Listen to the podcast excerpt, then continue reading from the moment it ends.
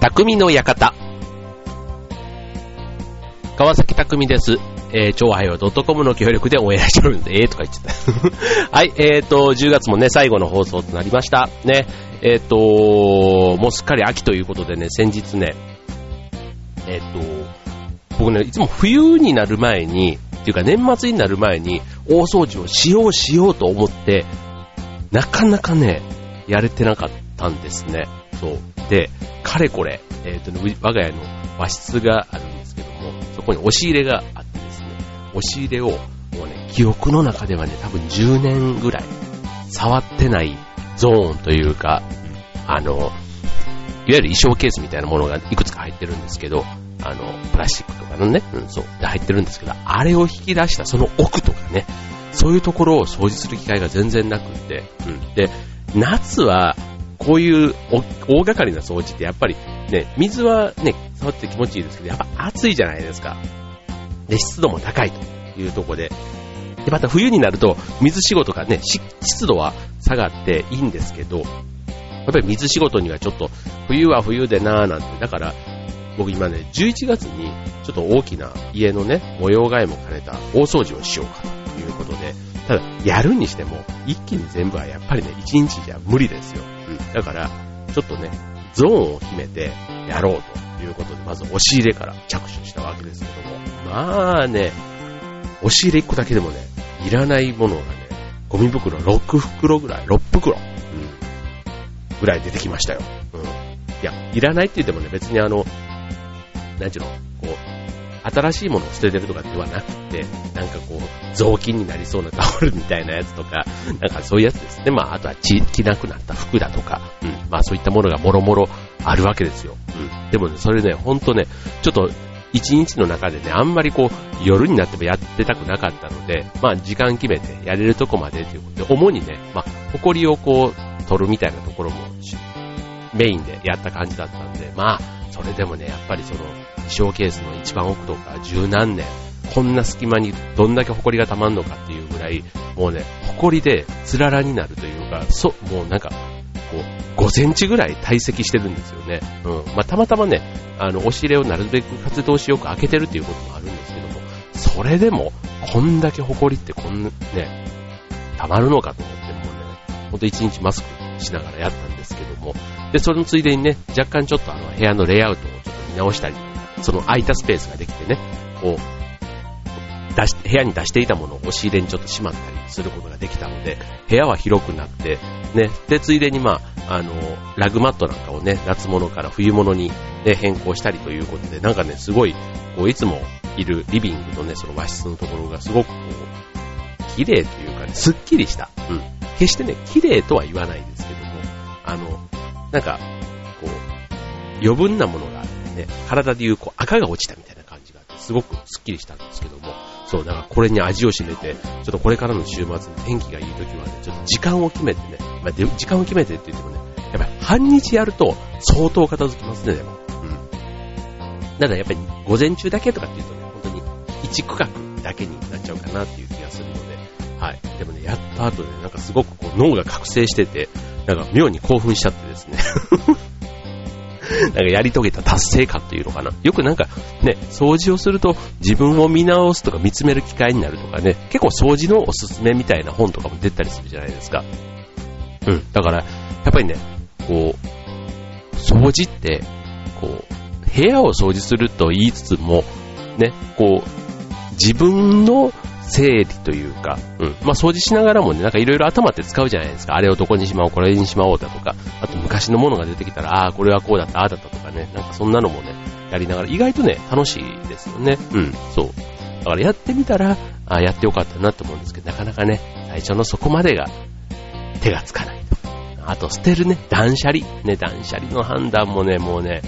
えーやっぱりね、僕の判断とかみさんの判断は違っててですね、うん、勝手に捨てて怒られたものとかもいくつかあったりするんですけども、まあまあまあまあ、まあね、まあそういうのも、あのしょうがない。ね。でも、うん、そういうのもしょうがない。ということで、またね、ちょっと11月いっぱい、年末前にね、なるべくそういうちょっと掃除関係を片付けたいなと思っているわけです。はい。ということでね、あの、掃除って言ってもね、本当にあの、月並みに床掃除だ、拭き掃除だ、埃ね、掃除かけてだ、なんだかんだって、そんなところはわかるんですけども、やっぱりね、家の隅々ともなるとね、なかなかここまで取れないなっていうところ、ね、いろいろある、出てくるんですけども、そんなね、えー、掃除の裏技、今日ね、ご紹介したいと思います。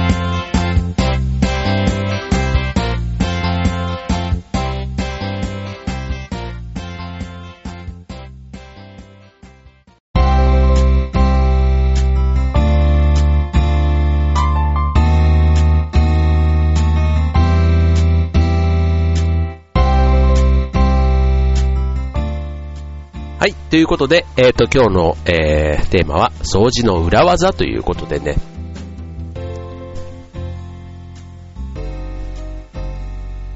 はい。えー、お掃除。ね。えっ、ー、と、毎日、コツコツコツコツ、ね、えー、やればいいわけなんですけども、ね、なかなかそうもいかないというところですけども、意外とね、あの、目立つところからまあやり始めたりね、えー、することが多いと思うんですけども、意外と目につかないところとかもね、こういう大掃除の時にね、一緒にやるといいかもしれないですね。はい。ということで今日ね、まず、裏技、ね、えー、ドドッとご紹介したいと思いますけども、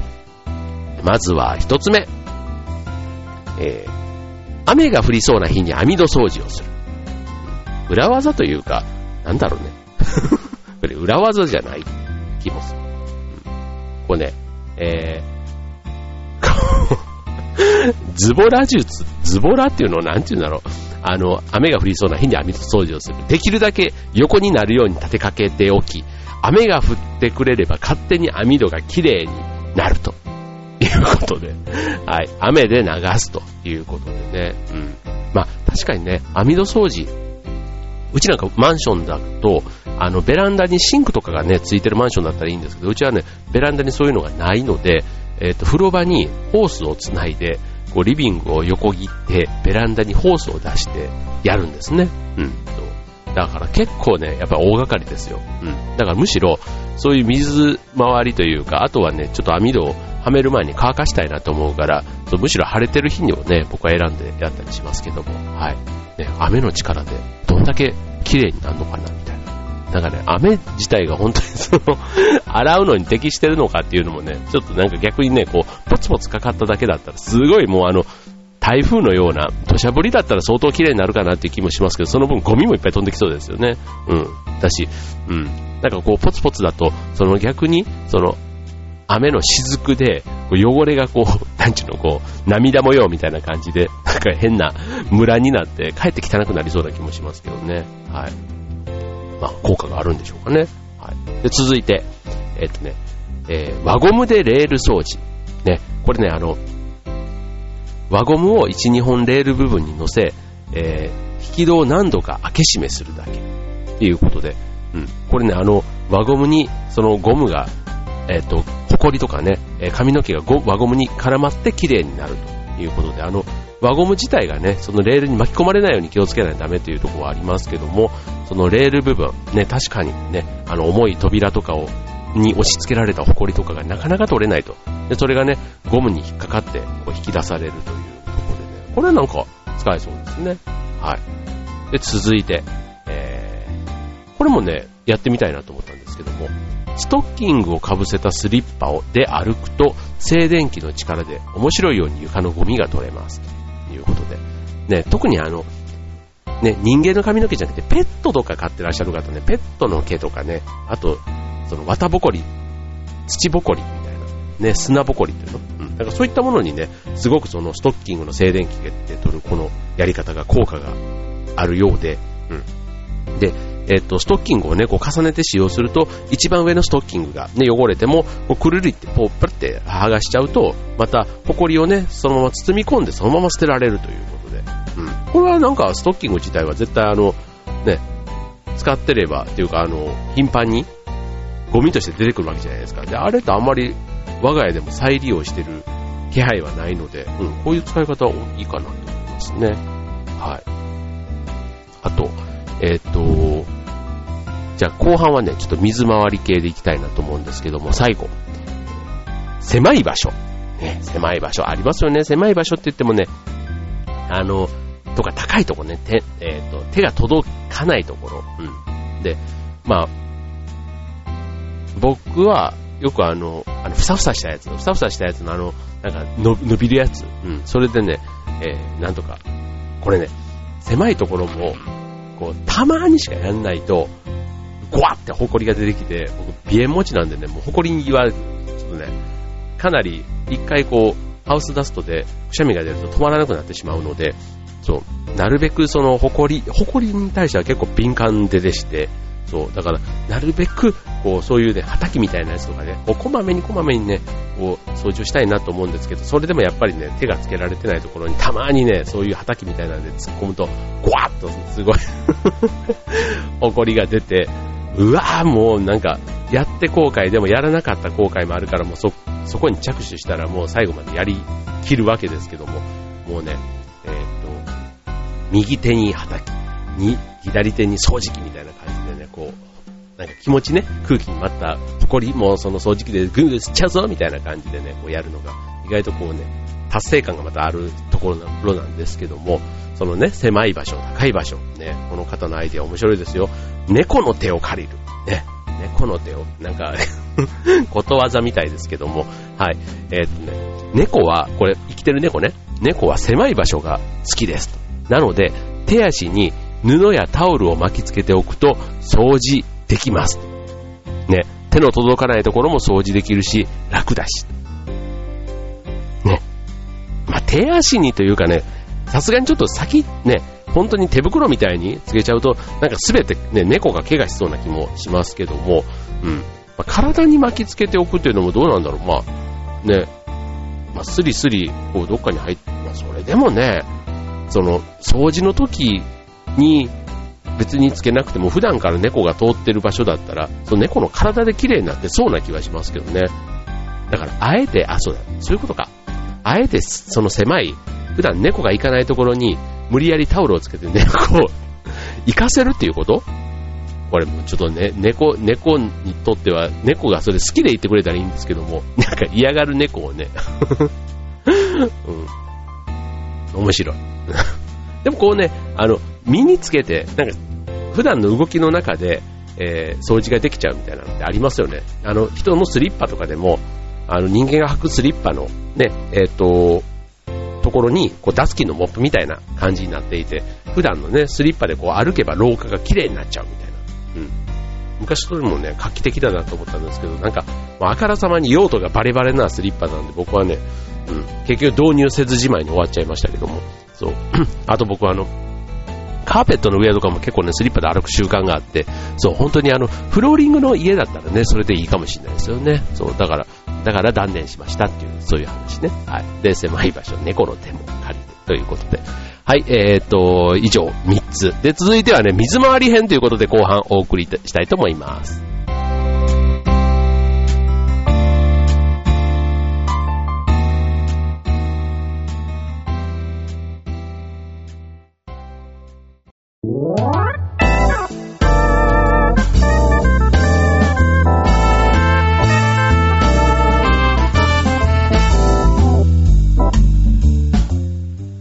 えー、今週の匠の館は掃除の裏技ということでね、えー、続いては水回り。ね、水回りもね、結構これあの、うちの場合は結構、神さんが一生懸命やってくれてる感じがあるんですけども、これね、ちょっとぜひ教えてあげたいなと思いましたけども、まずね、えー、洗濯槽のカビ取り。ね、えー、カビ、ね、カビ取りハイターとかね、なんかそういう、あの、洗濯槽用とかね、売ってたりしますので、うん、ただね、あの日曜、で、日常的に使ってるものでやるということで言うと、お酢がおすすめと。ね、洗濯槽ね、よくね、あの、裏側とかね、こう、見えないじゃないですか。うん、で、えー、っと、やり方ね、えー、まず洗濯機に水を張ります。満パンに、満水になるまで張ります。で、お酢をカップ1杯、約 200cc 入れて、一晩置きます。そうすると汚れが浮き出てきますと。で、さらに洗濯機を4、5分回すと大きな汚れも出てきますということで予想以上にね、効果があるみたいですね。一晩置くっていうところが結構ポイントなのかもしれないですね。はい。ね、すごいですね、カビ取りに。ね、お酢が効く。えー、で、続いて、洗面所。ね、洗面所もね、結構ね、水垢とかついたりするじゃないですか。で、ここはね、重曹とお酢。やっぱりここでもお酢なんですね。うん。でも両方ともね、体に害のないものだから、なんか、そういう意味でも、洗面所ね、えー、安心ですよね、洗面台。えー、湿らせたスポンジに粉の重曹をつけて、えー、こすると。で、洗い流すか水拭きをすれば OK ということでね。うん。で、あと、少し頑張ってね、掃除したい時には、ティッシュでお酢パックをすると。うん。で、こう、ね、汚れのついたところにね、お酢でこう一晩置いておくと、うん、びっくりするぐらい綺麗になるということなんでね、やっぱりお酢と重曹ね、うん、大事ですよね。はい。で、続いて、えーと、あとね、水回りの中でも悩ましいシンク。ね、シンク、あの、こう、なんちゅうの、えっ、ー、と、シンクを洗う？洗うでいいのかな？うん。洗うじゃないですか。で、これね、えっと、10円玉を4個ぐらい、ネットに入れて、排水口の、排水口の、えー、網かごの取っ手に取り付けてぶら下げておくだけ。で、こう、綺麗になっちゃうんだ。すごいよね。うん。これ別にね、あの、ネットって言っても、あの、オクラのネットとか、なんかみかんのネットとか、ね、そういうので全然大丈夫なんですけども、そう、あの、これをやると、ゴシゴシ洗うのは年に2回程度で済んじゃうということで、ね、これ10円玉の、あの、銅の成分、銅イオンが、なんかそういうね、金属に働いてきれいにしてくれるということみたいですね。うん。はい。です。えー、っと、続いて、えー、っと、三角コーナー。ね。えー、っと、これもキッチンですよね。キッチン周り。これ、えっと、ペットボトルを代わりに使って三角コーナーの掃除を卒業というアイデア。だんだんアイデア。掃除のアイデア。掃除のズボラ術、掃除の裏技。うん。まあ、裏技っていう、やっぱり聞こえがいいですよね。うん。で、え、っと、こちら、ペットボトル。ね、なるべく大きいのがおすすめだそうですけども、好みの高さの筒状に切ります。で、あとはそれにネットをかぶせるだけということで、うんと、そうすると、えっ、ー、と、まあ、ペットボトルを加工する手間がかかるけども、まあ、三角コーナーの代わりに使えば、こう汚れたらね、捨てるだけ。まあ、三角コーナーもね、結構ね、あの、黒いというか、ね、こう水垢みたいなやつがね、やっぱり溜まりやすいんですよね。うん。なので、えっ、ー、と、うん、三角コーナーを洗う手間を省くということで、まあこれもね、ちょっとあのエコというか、うん、若干ちょっと僕は貧乏臭いかなって感じもしますけども。はい。まあちょっとね、でもあの、物を大切にするって僕はね、大事だと思うんですね。こう、三角コーナー汚れた三角コーナーを捨てて新しい三角コーナーを買っちゃうだと、やっぱりね、ちょっとエコじゃないというか、なんか物を大切にしてる感じがしないので、まあ三角コーナー持ってる方はね、ちゃんと洗って大事に使っていただければと思うんですけども、そうじゃない。ね、今からね、えー、っと、一人暮らしを始めますとか、ね、そういう方だったらわざわざ三角コーナーを買わなくても、そういうやり方でも三角コーナーの代わりにますよ、ということで、まあ、一人暮らしだったらさっきのね、本当にあの2リッターのね、あのペットボトルとかのサイズでも、十分三角コーナーとしては使えるんじゃないかなって思いますけどね。はい。ということで、えっ、ー、と、水回りの、えー、コーナー、コーナーというか、でした。あ、あとね、もう一つ、えっ、ー、と、ちょっと年末にが近いということで、えー、ガスコンロのごとく、ね、あの、金属の部分ね。うん。あれにもやっぱりね、こういろんな汚れがつくわけじゃないですか。うん。で、これね、えっ、と、重曹をたくさん入れたお湯で煮込んで一晩放置する。ぐつぐつ煮込むんですね。うん。そうすると、次の日、ね、スポンジたわしでこすったら、みるみる汚れが消えるということで、うん。これあの、焦げ付きがね、結構残っていると、こう、やっぱりそれでもゴシゴシはね、必要になってくるんですけども、それでもね、こう一晩放置、ね、このぐつぐつ煮込んで一晩放置しておくと、うん、かなり取れやすくなる。重曹、お酢っていうのがね、なかなかやっぱり、ね、使いやすいというか、効き目があるのかもしれないですね。はい。ということで、えー、っと、いかがでしたでしょうか？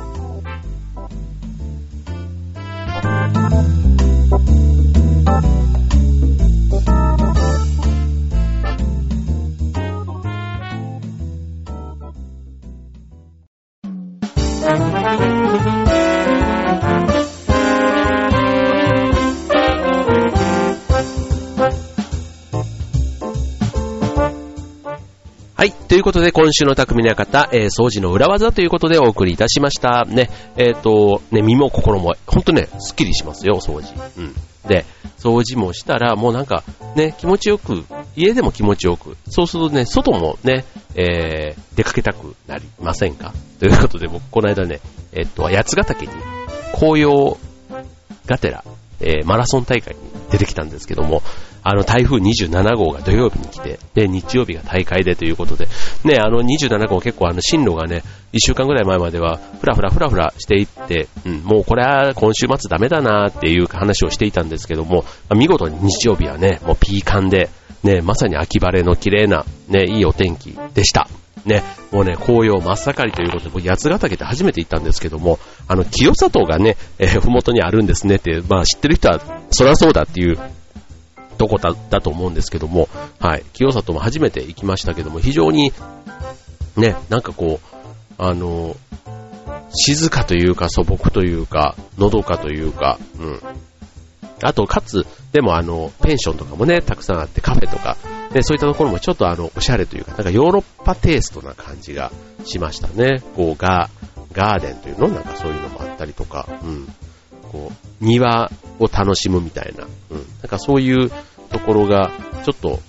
ふ、ふらっとね、それが目的で行ったわけじゃなかったんですけども、うん、八ヶ岳のマラソンメインでプラスアルファで清里の観光もちょっとできたのがね、すごく、うん、紅葉もしかもバッチリの時期だったんで、なんか、やっぱりこう日帰りでね、行ってかなりタフな一日ではあったんですけども、うん、行ってよかったなぁなんて思いましたね。はい、ということでね、えっ、ー、と、まだまだね、紅葉のシーズンはこれからというとこですけども、もうね、えっ、ー、と、10月も終わって、ね、ハロウィン終わればもうなんかクリスマスですよ、もうなんかもう、あの、早い、もう1年かっていう感じが、いよいよしてきますけども、ね、えー、匠の方、11月以降も頑張って、えー、送りたしたいと思いますので、これからもどうぞよろしくお願いします。ということで、今週の匠の方、ここまで、バイバイ。